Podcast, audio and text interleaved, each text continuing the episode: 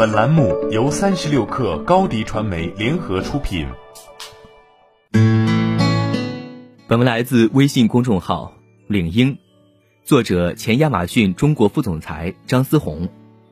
一眨眼离开职场都三年了，前一段时间去 MBA 中心和学生们座谈职业发展，席间有位小伙伴问：“Peter 哥，如果让你回望来路，在经历了二十四年职业生涯后，你最大的感悟是什么？”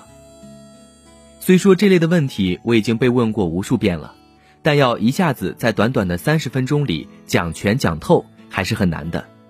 于是课后我认认真真的做了一番功课，力图完整客观的将我的毕生经历总结升华，最终浓缩成十点感悟，包括：一是以前大部分的我认识谁谁谁都是无效的；二是忙过这一阵子就好了，最后发现这一阵子其实永远也忙不过去。三是真正牛的是平台，而不是你本人。四是做好别人对你态度一百八十度转变的准备。五是等以后我有空了一定要去，其实根本没有以后，只有现在。六是尽量少提我以前怎样，因为特别招人厌烦。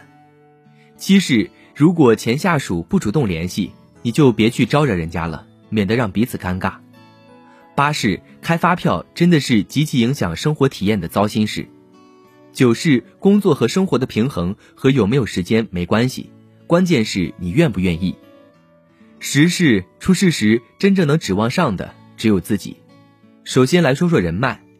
刚入职场时，我做的是销售。第一天跟师傅跑线拜访客户，他就特别叮嘱我：“小子，你给我听好了，要想拿下订单，你就必须多认识人。”争取做到上到公司老总，下到门口的保安、打扫卫生的阿姨，你跟谁都能说得上话，因为只有这样，才能在社会上吃得开，最终赚钱发大财。于是，从进职场的第一天起，我就非常刻意地寻找一切机会结交各路豪杰，尤其是喜欢和那些有头有脸的成功人士拉关系，请他们吃饭，跟他们合影，最不济也要讨张名片装一装。我也曾经一度真的以为自己很牛。因为讲起来仿佛哪里都有咱认识的人，手机里的电话号码越记越多，名牌盒里的藏品越攒越丰富，办起事情来也真的比以前方便了。可是慢慢的，我开始发现，这些辛辛苦苦积攒起来的谁谁谁，其实百分之九十九都是无效的人脉，而且代价高昂。在离开职场后，这一点更是得到了淋漓尽致的证明。人走茶凉，从来都不是对势利小人的讽刺。而是为了提醒那些还没走的职场过客，位置再高，权力再大，你也不过是个提线木偶。真正牛的是你身后的平台。讲白了，茶里泡的是价值和利益，而非廉价的关系或人脉。别人之所以敬你，看重的本就是平台所赋予你的价值、权利、好处和信息。忙几乎成了现代职场人随时挂在嘴边的万能借口，忙过这一阵就好了。曾经几乎支撑着我度过了整个职场生涯。一开始我是真的觉得这一阵子是可以忙过去的，可是慢慢的我才极不情愿的发现，所谓的这一阵其实永远都忙不过去，因为很快就会有下一个这一阵出现，只是换了另一种方式而已。人生没有那么多终会等到的以后，你拥有的只有现在。子欲养而亲不待，这是一句锥心的人生真谛。但明白时，通常都已没有机会弥补。其实不用等到不带，只要你放下那些迷眼的乱花，转身看看身边对你这一生重要的人和事，你便会明白，其实人生中根本没有以后，只有现在。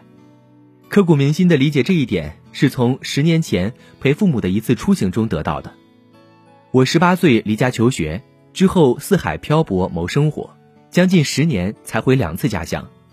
离家时，父亲还是黑白相间的鬓发，如今已全白了。小时候，那个用结实背膀背着我爬山、跑步无所不能的男人，腿脚也不灵便了。他不能再像以前一样带着我一起去看外面精彩的世界了，因为他走不动了。那天，我突然意识到，我的父母真的老了。其实，我们都知道，工作不是生活的全部。我们也知道，到我们死的那天。守护在我们身边，让我们牵肠挂肚、舍不得咽下最后一口气的，绝对不会是公司老板、部门经理以及隔壁爱搞事的老王，而是我们的家人和至亲所爱。明白归明白，可是过日子时，我们却还是做不到，因为我们要生活，要打拼，要赚钱，因为我们要成功。